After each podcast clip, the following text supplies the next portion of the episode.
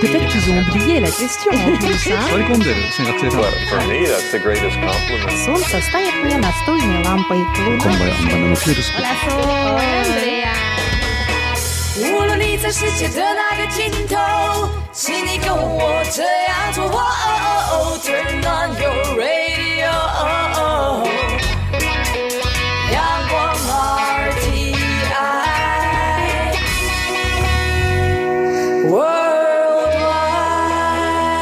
央广，联系世界的桥梁。好啊咿呀咿耶哎，好啊咿呀啦咿呀喂呀，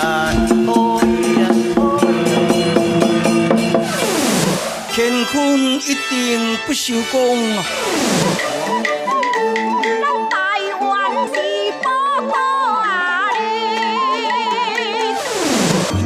台湾有着多元的面貌，经由不同族群、语言、风俗习惯、艺术戏曲的融合，汇聚成台湾独特瑰丽的文化。恋恋台湾，为你传递台湾独特的文化风情，引领听众真正认识台湾，了解台湾，爱上台湾。欢迎朋友收听《恋恋台湾》的节目，我是吴祝玉，在空中陪伴你。这里是中央广播电台台湾之音。我们在今天节目当中要和大家来探讨有关于环境的问题了。说到世界最大的气候谈判会议，也就是联合国气候变迁大会，那么在去年二零一八年十二月十六号，这是在台北的时间呢。这个大会在波兰的煤炭转型大城卡托维斯结束了，而这次的会议当中呢，其实比预定时间晚了一天。更在各界的担忧看外当中，巴黎协定通过了长达一百三十三页的实施的细则，也就是俗称的规则书了。而这次的会议当中，虽然决议的内容未臻完善，但是也为人类对抗气候变迁的行动带来一线的希望。规则书当中确立了未来国家报告的透明跟互信的机制。而在公元二零二三年之后的全球盘点，以及涉及的监督跟计算的方法，都做了一些讨论。而至于大家所关心的气候资金的议题，那么在大会当中是啊留下了这样的一项结论，留待在二零二五年之后再确定了。我们在今天台湾有够赞呢，将访问到了环境品质文教基金会董事长谢英士律师。呃，其实说到环品会，多年来一直都参与了这个联合国气候变迁大会，那么在会外的相关的一些活动。台湾虽然不是联合国的会员国，但是在台湾的 NGO 组织，像环评会，也不断的透过这样的一项会议当中，参与各项的会外会，来提高、提升台湾的能见度，也跟全世界各国的朋友来分享台湾在环境议题上的努力了。我们在今天节目里，谢英士律师将和大家分享，对于在二零一八年的这个联合国气候变迁大会，他们所做的观察，以及要来啊聊聊台湾能否抓住机遇。那么在这项会议当中，我们有什么样的一些工作可以来务实的执行？好的，在进行这个台湾有够赞我们和谢英士律师的对谈之前，就先安排一首歌曲，让大家先轻松一下。呃，这是海豚乐团所带来的生活。对，我们都希望生活在一个没有污染的环境当中，到底应该如何努力？而此时收听节目的听众朋友，不管在台湾、在海外、在中国大陆的朋友们，你我应该怎么做呢？待会儿新英式律师也将提供他个人的一手的报道跟观察。好的，就先来听这首好听的歌曲，我们马上回来。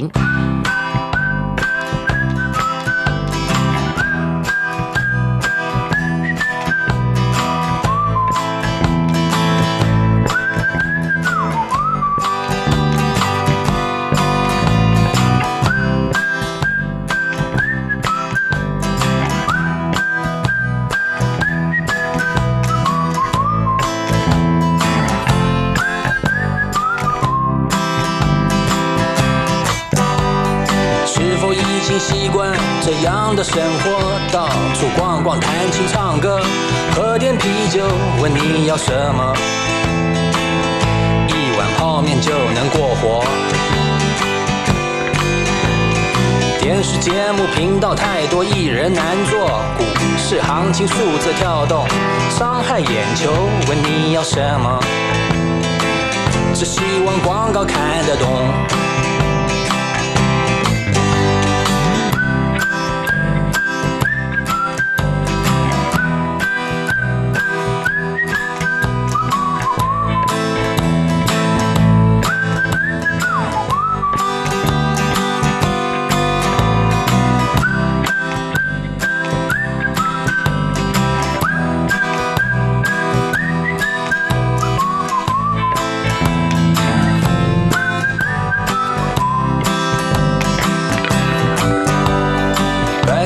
笑，是悲是喜，还是要受？为什么每个人都习惯问我要些什么？别再追求，一瓶老酒无关烦忧。一年三百六十五个日子，匆匆透了光的城市街头，秘密不多，不安的人们呐、别让自己难受。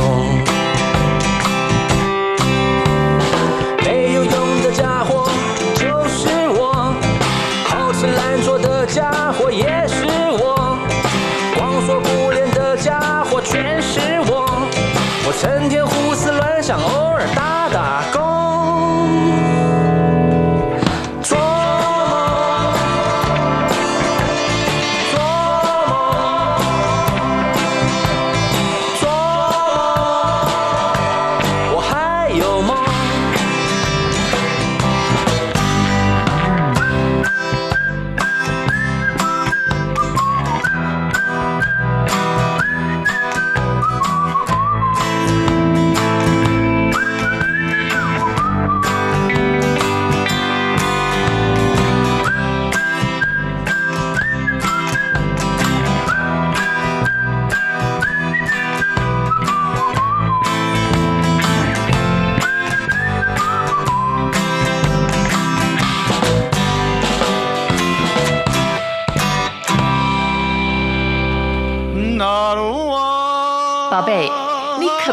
诉我，台湾到底有什么？台湾有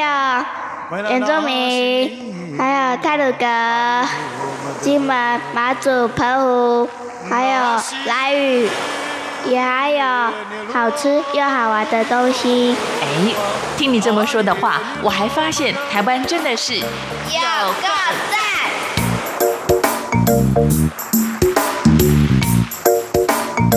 大家好，我是环境品质文教基金会谢颖士，我想跟大家聊聊这个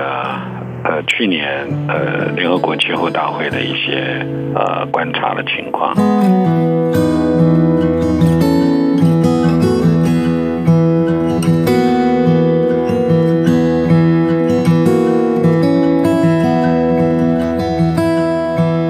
朋友来到今天的台湾有够赞，我是吴祝玉，在空中陪伴所有的听众朋友，非常的开心呢。在今天的节目当中呢，再次邀请到我的老朋友，也是所有的听众朋友熟悉的老朋友，这是环境品质文教基金会的董事长谢英士谢律师，在今天的节目当中和大家来分享了，那么参与了去年的联合国气候变迁大会他们的观察了。呃，目前谢律师也正在我们的电话线上，谢律师你好，朱玉你好，好久不见，真的好久不见，好想你，是是，我好久没上课了。嗯嗯，不不过不。我相信很多听众朋友听到了，在央广去年二零一八年的开放历史当中，其实谢律师也没有缺席，也透过那个节目当中和大家分享您对于环境跟生态观察的一些工作了。不过刚才我们特别说到了去年二零一八年，那么在波兰举办的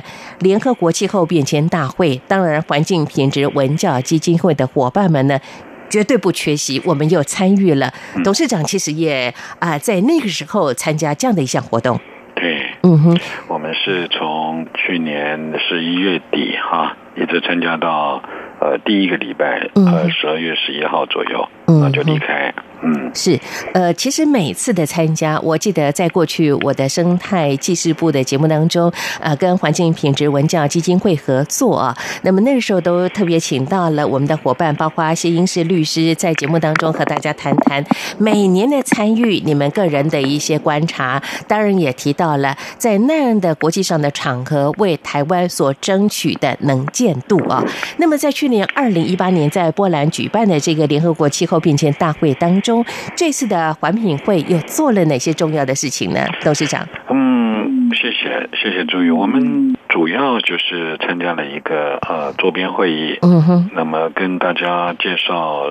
呃我们在推动的一些跟气候教育有关的。呃，活动，嗯哼，那这个各位听众或者注意，你可能有注意到，我们巴黎协定有一个呃，跟以往的气候公约的本身或者是京都议定书有一点特殊的地方，嗯哼，就是他把所谓的气候变迁的教育，嗯，单独列出来，啊，那么希望会员国能够在往后巴黎的时巴黎。协定的时代，能够好好的呃重视气候教育。啊，那所以那这个也是我们基金会长期以来一直在推动的，所以我们就做了一个简单的介绍，所谓的气候教育三点零，嗯哼，呃，跟大家分享，呃，我们环评会是怎么看待巴黎协定呃有关的气候教育的。呃，条文内容，嗯，以及它背后的一种呃精神哈，那我们如何在台湾实践？透过呃国小的巡回教育，透过在巡回教育当中，不是只有传传递知识，还有这个鼓励儿童十二岁以下的儿童来创作。来来描写他们周遭的环境故事，嗯透过这样的方式来一步一步的建立，呃，每个学童自己本身对于气候变迁、对于周遭环境的一些认识跟一些愿景。嗯哼，其实讲到了环境品质文教基金会呢，这么多年来在台湾各地，包括到偏乡、到离岛去啊，从事像气候教育的工作呢，真的是让呃我们收听节目的听众朋友呢非常的感动啊。呃，这个巡回的列车呢，其实一直在进行当中啊。那现在呢是二零一九年，我就很好奇，想赶紧的请教这个谢英士谢律师哦。二零一九年我们的这样的气候教育的工作。也持续的进行当中。那今年你们的重点会放在哪里呢？我们现在谢谢诸位的那个关心啊。我们现在正在呃如火如荼的在推动的一个叫做无毒校园。无毒校园，哎。哎，不是那样的所谓的吸毒啊，而是怎么样能够远离呃一般的毒性化学物质。嗯哼。那么这一个部分呢，虽然它不是直接连接到呃气候变迁的本体哈，嗯哼，但是呢，确实跟我们的生活息息相关。啊，那我们今年呃，现在正在开放报名，然后刚结束报名，大概有一百将近一百二十个学校报名，嗯非常非常的多，所以那我们现在也正在透过积极的那个行政的安排，希望能够在二月底三月初呢就开始巡回走遍呃台湾。包括金门、澎湖，嗯哼，是。您刚才说到的这个无毒校园这样的推广的环境教育的工作，它的重点会放在哪里呢？主要是让大家认识什么叫做毒，嗯哼，啊，很多时候毒并不是我们理解的那样的瞬间的毒，嗯而是慢慢累积的哈，它是有一个呃量的概念啊，然后除了认识这个毒本身之外呢。来了解这个毒的来源，嗯啊，也我们因为着眼在学校，所以学校学童里面的环境里头，包括他们的游戏设施，是是，包括教室的呃布置、油漆啊、书桌、垫板、书包啊、铅笔、铅笔、铅笔盒、铅笔擦、那个橡皮擦等等，然后再进一步的把学校就学童从家里到学校这个路途当中，非常有可能的一些所谓的跟呃具有毒性的化学物质接触的一些呃管道，嗯啊、来跟学童用比较呃有趣的哈有趣的方法，我们是用宝可梦然后来寻宝啊，寻宝这个这里头寻找的是毒性化学物质啊，嗯来用这样的方式来跟小朋友做沟通。是，呃，其实我觉得以环评会这么多年在校园所推广的像气候环境教育的工作呢，都用浅显易懂的方式，让校园的孩子呢很清楚、很快就可以了解，而且呢，把校园所学到的相关的环境教育的知识呢，呃，回到家里头去影响家里头的长辈们、大人们哦。我想请教这个新是谢律师了。其实这么多年来，像以前我们谈过的像水循环的工作，对不对？呃，碳足迹等等啊。那么这么多年下来呢，呃，我记得你好像曾经跟我聊到说呢，有很多在校园听过你们的课程的孩子呢，从此之后对于这样的议题就特别的关心，甚至参与的志工朋友们呢，就一生。就愿意来担任志愿服务的工作，来推广环境教育哦，所以也代表说，其实长期的耕耘是可以看得到一些成果的。嗯，我我从来没有放弃希望，所以我们一直在做这件事。嗯哼，呃，到目前为止，我们的呃巡回教育的这个呃数量啊，嗯哼，已经从如果呃过了今年，大概就超过一千所了。啊，是是，那坦白说，我觉得这是一个呃，这是我们的一个努力的一个呃足迹哈。嗯哼，那这也代表说，我们在台湾推动环境教育、气候教育哈，已经呃慢慢的，因为我们每一次我们不是这个流行乐团，不是流行歌手，嗯，但是我们每次开放这种环境教育，因为我们只是非正式的教育的一部分哈。嗯哼，但每次我们一旦呃开放报名，呃，基本上很快就都报名额满了。嗯哼，我们今年本来是只有十所学校，但是呢，因为实在是太多人报名，我就决定我们就来呃做一场大的啊。所以我以我们非常有限的人力，我们呃还是承诺了一百多所。是。那所以刚刚讲到说，是不是哎有些小朋友有一点效果嗯啊？我相信这样的一个呃萌芽种子的一种力量绝对有。嗯哼，那环境教育，因为它没有很立竿见影啊，或者是什么特效药，而是要透过像这样的一种环境知识、环境素养的一种累积，那最后可能会有一点点环境的行动。嗯哼，那我们这一辈啊，稍微相对的受到这一部分的这个启迪比较少一点。那我相信下一下一代啊，除了经济之外，应该很重要的就是他们这个周遭环境的变化对他们的影响。嗯哼，所以我相信这样的力量应该是可以慢慢的累积，只是现在还没有到完全开花结果的时候。是，其实我们从二零一八年的年底的选举当中呢，呃，各地县市政府特别强调，像这个污染的问题呢，已经受到普遍民众的关注了，对不对？我们也看到了很多的一些呃成果的呃分享跟呈现了。所以，其实以环境品质文教基金会来说的话呢，其实多年在校园从事的耕耘的工作呢，我们也看到越来越多的年轻的孩子重视这样的一项课题了。不过，过，呃，我我知道，其实你们也会希望说，在校园当中的老师成为你们的种子的教师哦，是不是？这个长期的耕耘下来之后呢，那么在学校老师啊，还有包括学生的热切的反应之下呢，呃，除了说我们的巡回列车到校园里头去做宣导之外，学校也会受你们的一些感召跟影响，慢慢的在他们的一些像呃正规的教育课程之外，也会尽量安排相关的。环境教育的课程跟体验，让孩子来参与了解呢？我相信应该是有，以我们刚刚介绍我们这呃今年度的那个无毒校园呢，嗯哼，其实呃分成两个部分，一个是所谓的环境教育的老师，是。我们为了一个两一百二十所的学校，当然会非常需要很多种子教师，嗯哼，我们给啊啊微薄的这个车马费的补助啊。那么我们其实有将近二三十位这个环境教育的种子教师投入。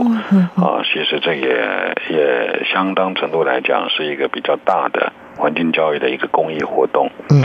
那另外一个层面就是学校的老师，因为一百二十所就代表有至少，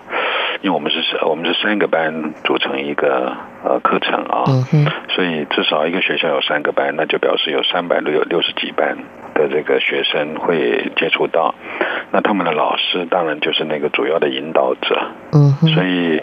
我想环境已经是普遍在呃我们的。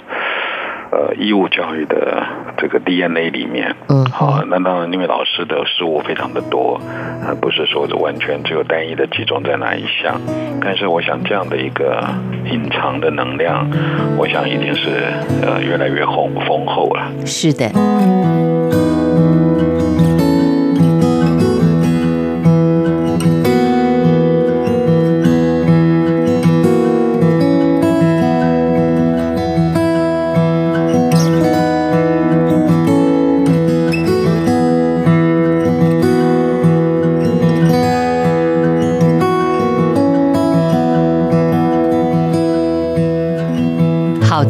接续下来，我想请教环境品质文教基金会的谢英是律师。谢律师，呃，难怪我们在去年二零一八年，那么在联合国气候变迁大会在波兰举办的这次的活动当中，你们用气候教育的成果跟全世界的朋友做了一些分享哦。呃，当初这个三点零的气候教育的分享的过程当中，来自世界各国的英雄豪杰们，他们听完了你们的分享跟报告之后，做了什么样的一些回应呢？其实我们以我们的场次来讲，嗯我们的那个友邦圣克里斯多佛啊，呃，就稍微会提到，因为事实上，这个我们的教呃气候教育三点零，其实就呃这个小国岛国来讲，呃，其实呃他们的感受是很深刻的嗯啊。其实，在一般的情况下，反而开发国家比较少在强调所谓的教育可以带来的改变。嗯嗯那也许开个玩笑，这就是像美国这样的国家，他们的呃一般的啊对于气候变迁的这种所谓的呃支持度哈、嗯还非常的有限啊。所以我们的气候三点零，你要要讲说我们有什么样的回馈呢？我们会发现台湾的这种所谓的面对气候变迁的这种冲击，我们的一种反应，嗯哼相对于其他的国家，我们还算是灵活的。嗯哼那么以环品会的气候三点零的一个历程来做一个比较或者是对照，我们会发现，其实我们在这这一块的领域，可以说有一点点啊领先其他国家的一些做法，而且很重要的是，我们都是自主的。嗯哼。我们并没有得到政府的支持，是。或者是企业啊的力量，而是我们用我们有限的方法，结合我们的环境中的教师，然后跟我们呃最基层的学校老师跟学生大家一起嗯来投入这样的一个气候教育的一种应应的过程，这是我觉得非常不容易的。是，我觉得刚才呢，环境品质文教基金会的新英市董事长谢律师讲到了一个重点了。以台湾我们的这个刚刚才你特别提到，像我们的经费资源其实不是那么样的充足，但是我们有最大的热忱，而且我们有冲劲，愿意做。但这个部分呢，我觉得谢律师你很辛苦，你要募款，你还要推动相关的工作，也参加国际的会议，提高台湾的能见度，被全世界看到。我觉得这个部分你带领了这个火车头的很重要的一个角色，小小的、小小的一点力量，还是往前冲，对不对？对对好，二零一八年参加的这个联合国气候变迁大会当中，其实我看到了环境品质文教基金会的网站上、网页上特别有这样的一篇的报道啊，提到说巴黎协定或将更完整，台湾能否抓住机遇啊？呃，我想请这个谢英士谢律师先跟大家来聊聊。那么这次长期的参与，那么也看到二零一八年的一些成果出来之后呢，呃，其实你们提供了很多你们所观察到的一些现象啊，您觉得比较呃需要大家关注的是哪些项目呢？就如同以前所有的谈判啊、嗯每一次的谈判结果都是在紧张、刺激、嗯呃绝望当中，又带来一丝的曙光哈、嗯哼，呃，这一次的这个 COP 二十四呢，也是呃非常典型的一个像这样的一种国际会呃气候会议谈判的一个类型。嗯哼，一直到，因为它本来会议表定的时间是到十二月十三号结束，嗯一直到十四号，哎，没结果啊。嗯哼，那大家都已经很多代表都急着要回家了，因为都已经超过时间了。是是一，直到呃十二月十五号呃中午左右嗯，才通过了所谓的巴黎协定的规则书。嗯哼，那呃，非常多的人都觉得呃，非常的呃不尽如人意啊，嗯哼啊，因为我们碰到的问题，如果根据 IPCC 的报告，假如我们在二零三零年之前没有办法有效的减量啊百分之五十以上，嗯哼，然后二零五零年能够呃趋近于零排放的这种呃呃程度，那么世纪末我们的增温几乎是不可避免的嗯啊、哼，那这个不可避免就是我们再过十二年或者十一年就是二零三零啊，然后再过三十一年就是二零五零，嗯哼，其实时间很快。那么我们以后的所谓的呃那些气候的灾难会司空监管，那么会对我们产生多大的影响？其实呃到目前为止，我想很多人有共识，但是也是很多人呃就是只是听听哈、还没有真正听进去。所以在呃 COP 这个巴黎协定的讨论规则书的讨论里头，其实有一个最大最大的重点就是怎么样透过巴黎，因为巴黎协定它是自愿性的机制，嗯哼，那在自愿性的机制底下，要怎么样能够把国家的这种对抗呃气候变迁的这种冲击的所谓的企图性，能够把它激发出来？那理论上应该是要全方位的作为，嗯哼，但是我们的巴黎规则书最后只通过的是关于减量，那调试的部分其实没有没有琢磨太多。嗯哼，那换言之，其实大家会担心，其实没有办法，或者是说看不出来能够激发呃所有的会员国针对他们呃减量的承诺，能够真的拿出非常非常具有企图心的这种行动，嗯，这是第一个大问题。是是，因为包括像 IPCC 的报告，本来在气候会议里面都有很大的力量啊，能够协助决策者形成一些决定。但在这一次呢，因为呃美国、俄罗斯、科威特、沙特阿拉伯这几个国家表示他们不欢迎，甚至呃不接受 IPCC 这样的一个报告。嗯那根据联合国的规章，只要是会员国有异议，就是不同的意见，嗯哼那它就不能够纳入决议，做成这个所谓的决议文件。那么，但是到最后呢，只能够把这个所谓 IPCC 的呃报告呢，鼓励大家尽量能够多参考、多采用。那这个其实对我们将来呃推动相关工作呢，会有一定的这种阻力。嗯哼，因为气候变迁其实是一个非常科学相关的一个领域，所以如果没有呃足够强大的这个科学的呃证据，啊，很多国家在推动的时候会遭遇到一些挫折嗯或者是困扰，因为方法论没有建立，所以 IPCC 的这件事其实。它到底会变成呃对巴黎协定有什么样的一个呃影响，很值得观察。是，其实我看到了，在我们的环评会的网站上提到了这一点，也特别提及说，联合国气候谈判呢，向国家，尤其是啊、呃气候烈性的国家来倾斜啊、刚才呢，谢英是谢律师你也特别提到了，呃，我们所有的讨论其实没有一个比较明确的，而且对于一些可能表现比较那不那么样的优异的国家来讲，没有一个强制性的限制在。那所以也代表说，这样的会议的呃结论，对于整个对于减碳的工作，或者说对环境的一个呃维护来说的话，其实有它一定的缺失。这个是一个侧面。嗯啊。那当然，因为呃，国际这个所谓的公约的一个现实，它就是这样子。嗯啊。包括像美国，它其实扬言要退出嘛，嗯可是呢，他在这一次的会议当中，其实还是积极的参与讨论。嗯啊，这也很奇怪，对不对？你都已经要走了，你还在那说三道四，是是，还是强力介入，对嗯。对，那么像这些都是一些嗯，在观察的时候觉得相对呃有趣的哈。嗯哼，但是刚刚讲到说，我们因为呃很多人批评我们现在的这个通过的这个巴黎规则书、巴黎协定规则书呢，可能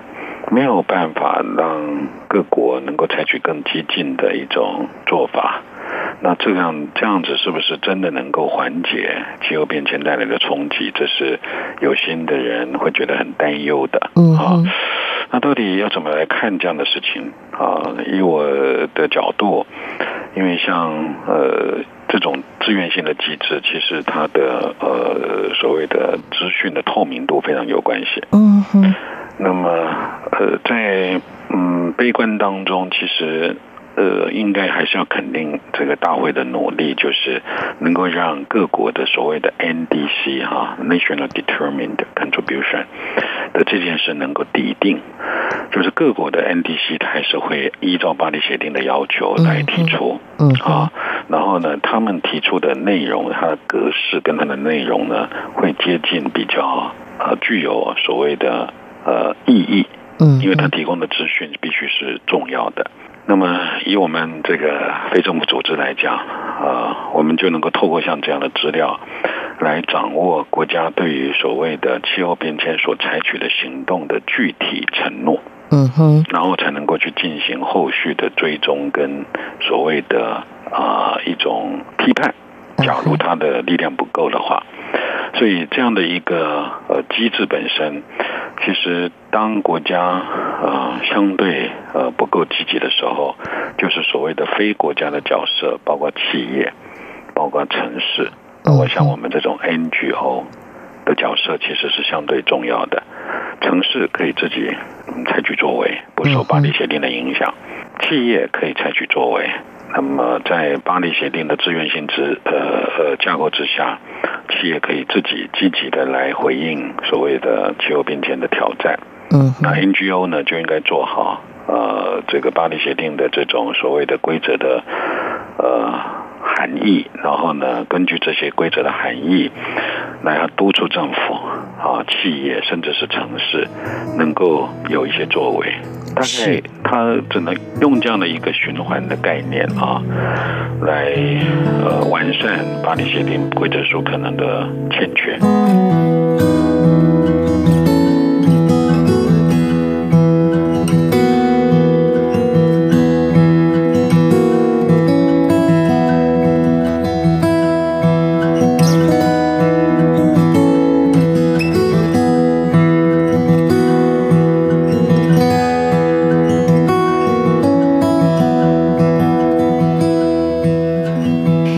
下来，我想请教环境品质文教基金会的谢英士律师。谢律师，其实我看到你们特别讲到了这一点，也就是说呢，未来世代必然会成为确保巴黎协定执行的新动能啊！你们举了瑞典女孩桑伯格在会场的大声的疾呼，为规则书的催生带来了助力啊！而且你们也提及说，呃，这样的一股力量将对各国的政治、司法、立法上产生推波助澜的作用啊。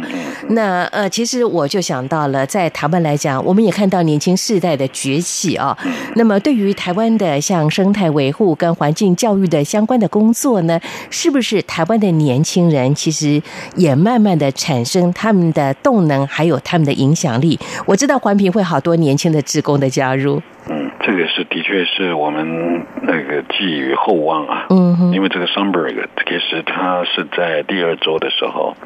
好像十号还是十一号，那么在联合国的这个会场呢，在这个会议的会场呢，呃，做的一些演说。嗯啊，那么通常这些安排都是为了要激励谈判代表，为了要形成舆论的压力。是啊。那这样子是一个缩影，也就是说，像 Sunberg 这十几岁的小孩哈、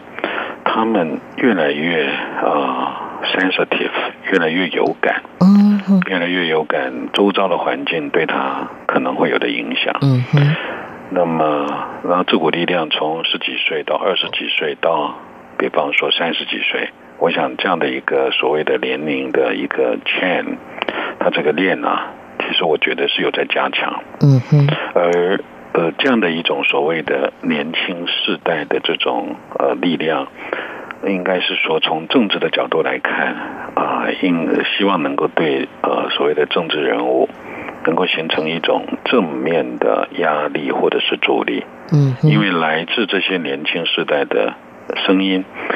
他们是希望在政治上，这些呃传统的政治人物能够在他的政治决定里头，能够把气候变迁的问题当作是重要的问题来面对嗯哼，的这样的一种声音，能够形成决策的呃一个重要的部分。嗯哼，然后反映在行政、立法跟司法。那么，当然这是我个人的一个观察哈。那我也会用这个观察，在行政、立法跟司法的部分，尽量的来，比方说注意到《儿童权利公约》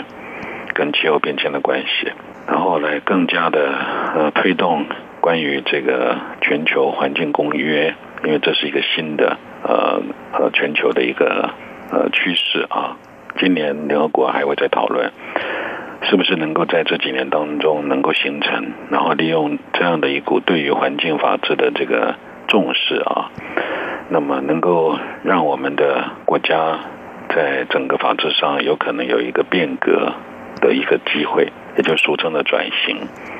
希望这个是呃，这也是我们现在推动工作的一个重点。是，其实我觉得环境品质文教基金会这么多年到校园做这样的一个啊环境教育的工作呢，你们在培养一个又一个的。这个瑞典女孩桑伯格了，我相信会有越来越多年轻的孩子加入这样的一项工作了。那最后，其实想请教这个环境品质文教基金会的谢英士董事长谢律师的问题是：呃，刚才我们一开始就提到了巴黎协定将或许可以更完整，那么台湾能否抓住机会啊？就这次的会议的成果来讲的话，你又如何看待台湾？在这部分的工作，我们应该如何来把握这样的机会？如何来推动呢？坦白说，这个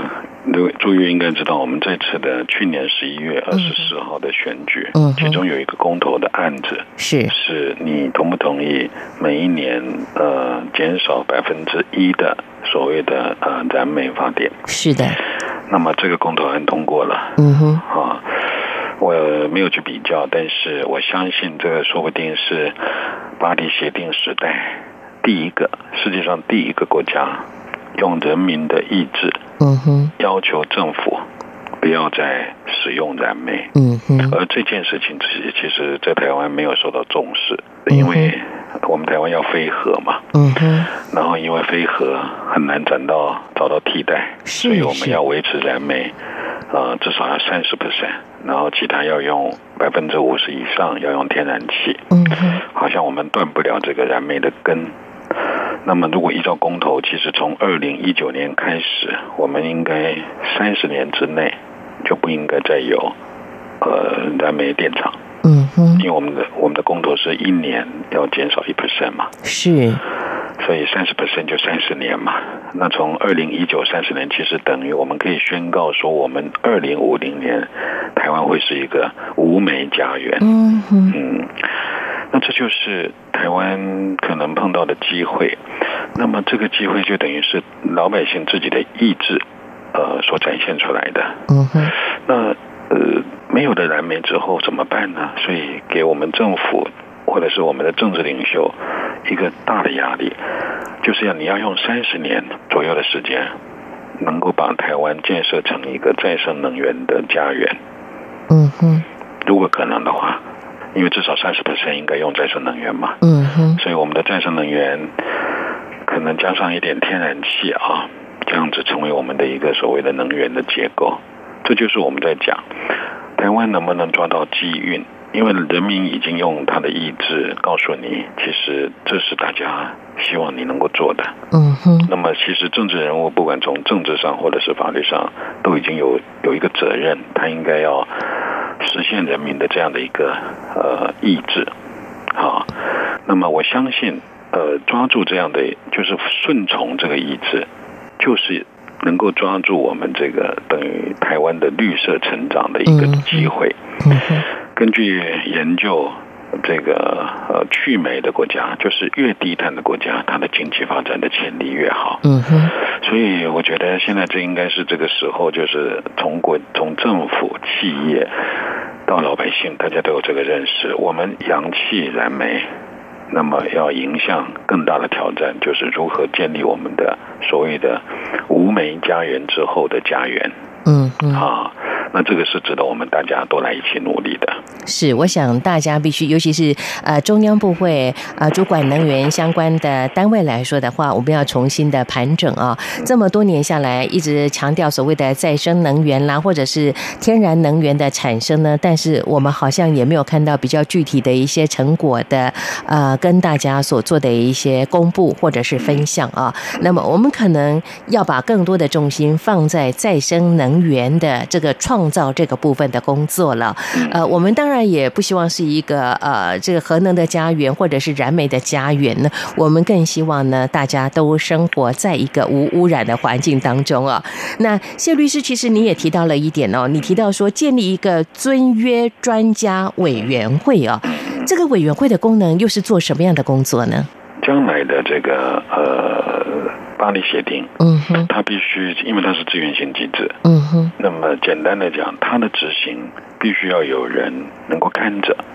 在协定的这种架构底下，嗯哼，所以呃，一般的国际公约它都会有一个所谓的遵约的问题。啊，所以遵约就是约定，对你有没有遵守约定啊？啊，当你没有遵守约定的时候，我是不是可以劝你？我是不是可以协助你？我甚至是不是可以用什么样的方法来跟你合作？嗯，好来解决你的问题。所以这个遵约机制、遵遵约委员会的设立，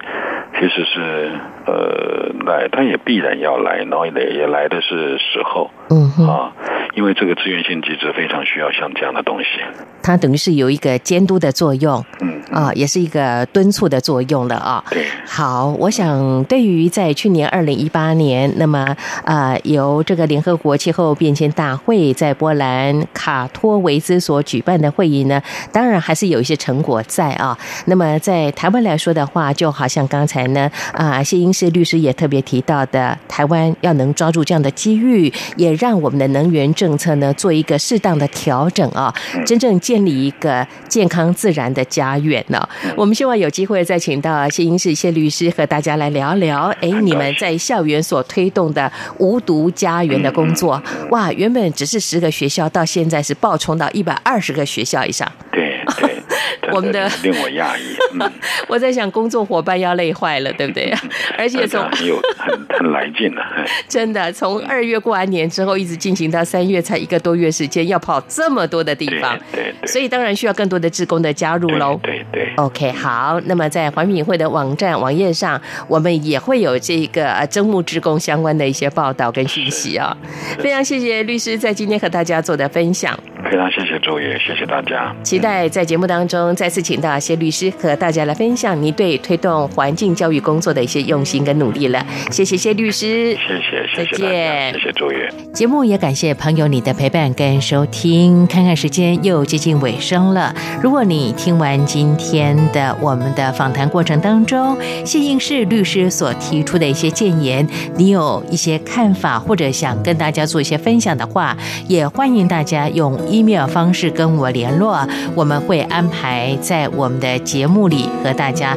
来做一些报告，你可以用 email 方式跟我联络，我的 email address 是 wcy at rti 点 org 点 tw wcy at rti 点 org 点 tw，期待朋友你的分享了。好的，练练台湾，我是吴祝玉，就跟您说再会了，我们下礼拜空中再见。